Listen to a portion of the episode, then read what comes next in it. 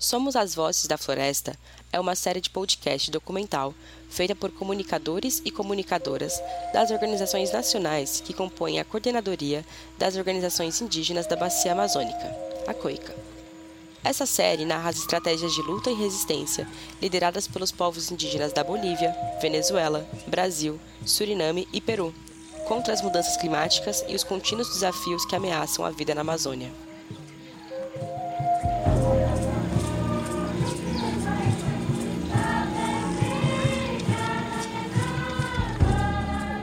Apresentamos as histórias da floresta e seus protagonistas.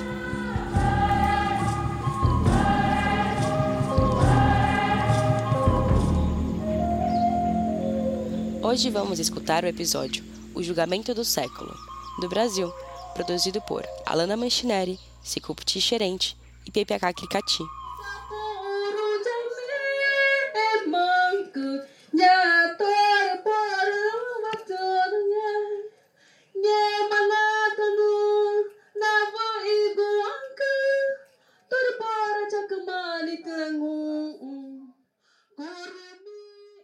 Esse podcast é uma produção da Rede de Jovens Comunicadores Indígenas da COIAB, através do programa Todos os Olhos na Amazônia.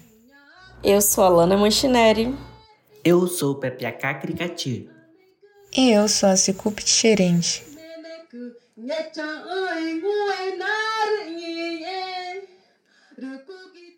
O movimento indígena no Brasil está enfrentando uma nova ameaça em seus territórios causada pelo governo Bolsonaro e a bancada ruralista. A intenção desse desgoverno é não demarcar as terras indígenas através da tese do marco temporal. Para enfrentar essa tese, as organizações indígenas se uniram e fizeram a defesa inicial contra ela no Supremo Tribunal Federal, STF. Por isso, o Amazônia Indígena acha necessário explicar o que é a tese do marco temporal e como ela irá impactar a vida dos povos indígenas do Brasil. Então acompanhamos o advogado indígena Dr. Tito Menezes e a advogada indígena doutora Cristiane Baré para falar sobre o marco temporal.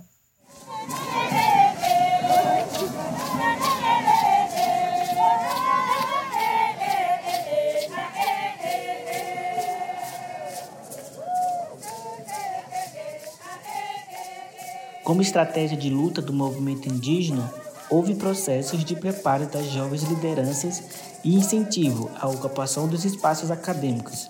Então é criada a rede de advogados indígenas para enfrentar as lutas também do ponto de vista jurídico. É o caso de Tito, um jovem advogado que hoje lidera a defesa das terras indígenas, unindo conhecimento indígena e conhecimento acadêmico. Meu nome é Tito Menezes, sou advogado indígena do povo Sateremaué. Tenho 31 anos, moro aqui em Parintins, estado do Amazonas, né? Também faço parte aí da assessoria jurídica da COIAB. Tito é um dos assessores jurídicos da Coordenação das Organizações Indígenas da Amazônia Brasileira, COIAB organização indígena fundada em 19 de abril de 1989 e que atua na Amazônia brasileira. Ele sempre esteve perto do movimento indígena. Sua família é muito envolvida na luta. Por isso, ele sempre teve o interesse em contribuir como parte da organização. Não, né? Minha família é muito envolvida no movimento indígena. Tem um tio que ele já foi coordenador da COIAB, o João Sateré, lá na década de 90. É, minha mãe também participou de organizações indígenas das mulheres aqui na minha região, né, fundando organização, né, esse movimento todo. Meu pai também teve esse lado relacionado aos professores, né, então não teve para onde fugir. Eu já estava ali no movimento desde sempre, desde criança, né. O trabalho dos advogados exige muito preparo mas Tito não é um advogado qualquer. Estar com a família na luta e conhecer em primeira mão as ameaças ao seu território o levou a questionar como aplicar as leis brasileiras dentro da visão de mundo de sua comunidade em uma forma prática. Sempre tive essa dúvida, né, esse interesse aí. Então, eu queria saber um pouco mais né, dessa diferença, desse abismo da lei na teoria para a lei sendo aplicada no dia a dia. A gente coloca em prática o que está na Constituição, o que está na legislação brasileira. Em 2021, o povo indígena Paracanã precisou da rede de advogados da COIAB em relação a acusações e atos de violências cometidos contra esse povo. Foi de extrema importância ter assessoria jurídica neste caso. Então, a, a, parte jurídica né, sempre foi um, um, desafio, uma demanda muito grande. Surgiu dessa necessidade de base das organizações estarem junto, de uma ação coordenada, tanto da COIAB com as organizações locais. Nós podemos apontar hoje o caso do povo indígena Paracanã, está dando atenção diretamente com a FEPIPA, né, fazendo os encaminhamentos e pedidos de providência é, sobre esse caso. E é dessa forma que a rede de advogados surgiu, né, dessa demanda natural, né, dessa necessidade das organizações de base da COIAP. Em 2021, acompanhamos de perto o início do julgamento da tese do marco temporal no Supremo Tribunal Federal. Ela é uma tese que viola os direitos originários dos povos indígenas sobre os seus territórios. Entendemos que toda tese precisa ter uma construção e por isso precisamos ter nossos argumentos baseados nos marcos legais dos povos indígenas. Então, o marco temporal, é, como toda tese jurídica, né, é algo sendo construído ao longo do tempo nas decisões dos tribunais aqui do Brasil, né? Começou lá na Raposa Serra do Sol, é, foi se desenvolvendo através de outras decisões. Em 2017, pretendeu se institucionalizar o marco temporal, né? é uma mudança né, na, na, atual política de demarcação de terra indígena no Brasil. Né? É, segundo essa tese, né, os povos indígenas do Brasil só teriam direito à terra indígena né, se já estivessem ocupando no momento da promulgação da Constituição, né, que seria dia 5 de outubro de 1988 é completamente anacrônica, né? ignora completamente o histórico de espoliação dos povos indígenas. Vários povos indígenas é, foram afastados de forma compulsória do seu território. Né? Durante anos no Brasil, a frase muita terra para pouco índio alimentou a raiva dos fazendeiros, garimpeiros e grileiros, que sempre foram contra a demarcação dos territórios indígenas. A tese do marco temporal está alinhada junto ao setor do agronegócio, pois somente a esse setor interessa a revogação da demarcação e nem o novo reconhecimento de terras indígenas. Essa tese né, é uma tese ruralista né, do agronegócio. Para que a tese chegasse ao Supremo Tribunal Federal, houve todo um processo por trás dela, em que, por meio de diferentes ações defendidas pelo povo Choclen, povo indígena da região sul do Brasil, que vive uma retomada de seu território contra fazendeiros, essa tese também pudesse envolver os demais povos indígenas, por se tratar de um processo que irá impactar os demais territórios. Por isso foi crucial as organizações mobilizadas e unidas para barrar esse desmando, mas sabemos que esse processo não iniciou em 2021. Em 2017, o governo, através de um parecer, tentou institucionalizar o marco temporal, né? Com a decisão da Raposa Serra do Sol, né? E mais o caso do povo Choquilém, né?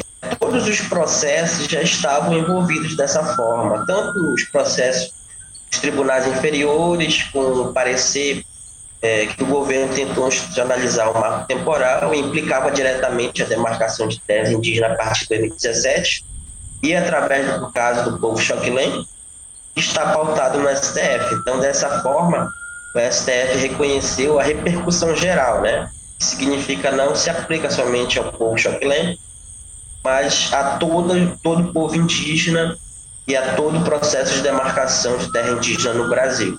Estávamos em Brasília.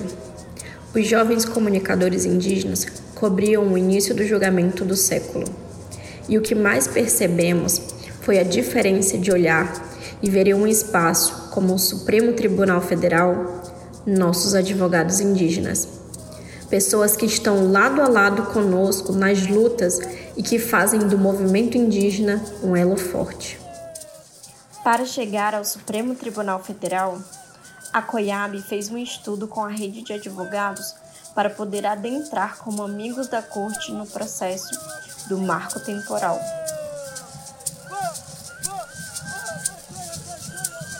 Para chegar no julgamento, né, a COIAB fez, apresentou memoriais escritos, né, que faz parte do processo. O STF reconheceu a COIAB como um importante colaborador para apresentar realmente essa perspectiva indígena do direito sobre o caso. E através dos memoriais foi apresentado pela assessoria jurídica da COIAB, todos os advogados indígenas assinaram, né? participando daquele momento histórico, a meu ver. Então, senti muita felicidade por estar participando daquele momento através da assessoria jurídica é, da COIAB. É, a gente, quanto movimento, sempre fala dessa perspectiva da profissionalização dos nossos parentes. O retorno para as nossas bases através dos conhecimentos adquiridos através das universidades é um processo de reparação do movimento, Unir conhecimento indígena e conhecimento acadêmico torna a luta mais instrumentalizada. O retorno da comunidade é muito gratificante, né? tanto para nós que atuamos diretamente com lideranças, quanto para a COIAB enquanto instituição.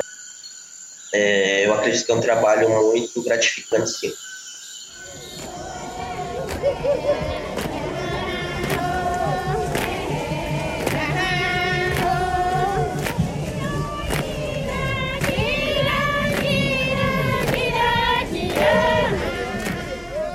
O julgamento do marco temporal iniciou no dia 25 de agosto de 2021 no Supremo Tribunal Federal em Brasília, capital federal.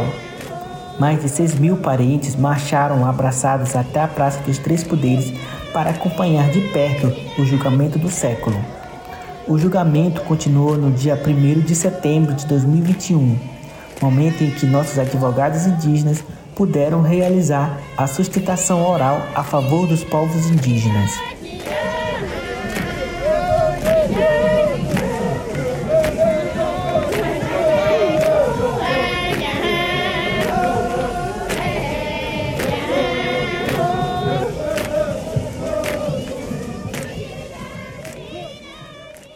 Passa agora a palavra para a doutora Cristiane Soares de Soares, falará pelo amigo Escuro Coordenação das Organizações Indígenas da Amazônia Brasileira, COIAB. Excelentíssimo senhor ministro Luiz Fux, excelentíssimos senhores ministros e ministras desta corte, ilustres representantes do Ministério Público e da Advocacia Geral da União, ilustres colegas advogados indígenas, ao qual saldo todos os outros colegas, parentes presentes no acampamento Luta pela Vida e em todos os cantos do país. Inicialmente, quero consignar minha enorme satisfação de estar aqui, na qualidade de advogada e mulher indígena do povo Baré, e estar representando a coordenação das organizações indígenas da Amazônia Brasileira, importante organização indígena deste país, representante de 180 povos indígenas distintos além de grupos considerados isolados que vivem na Amazônia brasileira e que vêm incansavelmente defendendo e lutando pela garantia dos direitos dessas populações. No início do julgamento, a doutora Cristina, do povo Baré, participou como representante da COIAB. Senhoras e senhores ministros, pelo expostos e para que haja garantia dos direitos territoriais à vida dos povos indígenas como um todo, a COIAB e os povos indígenas do Brasil clamam a esta corte pela inconstitucionalidade absoluta da tese do marco temporal por ser medida de justiça. Compreendemos a importância de ocupar um espaço de sustentação oral em um julgamento no STF principalmente pelo fato de ser uma mulher indígena representando a Coiab no julgamento do marco temporal. Para mim foi um momento muito especial é, levar a voz né, dos povos indígenas da Amazônia brasileira para esse espaço e também como mulher, entendeu? É, eu lembro que até no início eu quis me emocionar justamente por falar que eu era mulher indígena, né? Representando ali a Coiab, então foi um momento muito emocionante para mim e também de muita responsabilidade. É um julgamento histórico, não é só o povo Choclen, né, que vai sofrer se esse, essa tese do marco temporal for aprovada, né, mas todos os povos indígenas do Brasil, porque vai dar uma abertura para que é, outras demarcações né, que já foram concluídas é, possam, é, vão, possam ser reabertas. Né? Uma tese que, de genocídio para as nossas populações. Resumidamente, o ministro Alexandre de Moraes pediu vista do julgamento. Com isso, o julgamento foi suspenso e marcado para a data no dia 23 de junho de 2022. Porém, nove meses após a grande mobilização nacional indígena, as organizações indígenas convocaram os povos para novamente ocupar os gramados de Brasília. No entanto, de forma sorrateira, o ministro-presidente retirou no dia 1 de junho a tese do marco temporal de pauta. No Judiciário, o presidente do Supremo Tribunal Federal tirou da pauta o julgamento sobre o marco temporal na demarcação de terras indígenas. Segundo Luiz Fux, a decisão foi tomada por consenso entre os ministros. Caso seja adotado o marco temporal na demarcação indígena, são, só poderão reivindicar terras que já eram ocupadas por eles antes da data de promulgação da Constituição de 1988. O julgamento vem sendo adiado desde 2016 e estava agendado para o dia 23 de junho. Doutora Cris Baré, qual o impacto da retirada do marco temporal de pauta no Supremo Tribunal Federal? Essa retirada da pauta do marco tempo do julgamento do marco temporal, ele pegou todos, todos de surpresa, porque nós estávamos confiantes que realmente iriam fazer a retomada. Mas justamente por esse cenário político, né? E, e pelas violências que vem aumentado, né, contra os povos indígenas e comunidades tradicionais, a gente acredita que vai ser derrubada, que o STF ele vai seguir o que já está na Constituição, que são direitos originários, né? Quer dizer, são direitos antes mesmo da própria criação do, do Brasil, né? A demora, né, de se derrubar o marco temporal, de certa forma, ele, ele também vai trazer violência para os territórios, porque vão continuar aumentando as invasões, né? A grilagem de terras e outras violências que nosso território sofre. Então, é, é muito importante que esse julgamento realmente seja pautado e seja decidido. É rechaçar essas teses que, que vêm contra os direitos dos povos indígenas. Em 2022, durante o mês em que o Supremo Tribunal Federal retirou de pauta a continuação do julgamento do marco temporal, a Polícia Militar do Estado do Mato Grosso do Sul realizou operação ilegal de reintegração de posse para fazendeiros. Matou dois jovens indígenas do povo Kaiowá, deixou idosos e crianças feridos no território indígena Guapóio. E neste mesmo caminho, são confirmados os assassinatos de Dom Philips e Bruno Pereira, conhecidos por denunciar o garimpo ilegal e a pesca ilegal no Vale do Javari. Nenhuma garantia de direitos para os povos indígenas. Somente com a garantia da demarcação dos nossos territórios é que poderemos proteger a floresta sem colocar em risco nossas próprias vidas.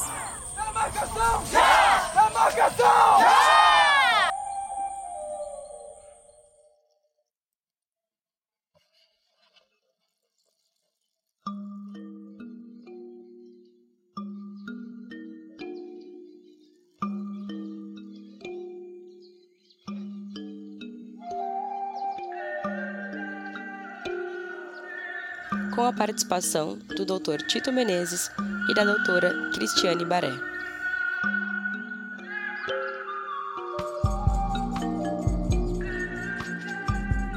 Você escutou Somos as Vozes da Floresta. Ouça a série completa na plataforma de aprendizagem TOA em www.toamazonia.org e também na página da Coica em www.coicamazonia.org além de outras plataformas de divulgação. Esta série foi desenvolvida pelo programa Todos os Olhos na Amazônia, coordenada por Ivos e Coica, e com apoio técnico da Escola Ambulante de Cinema Comunitário Satiamante.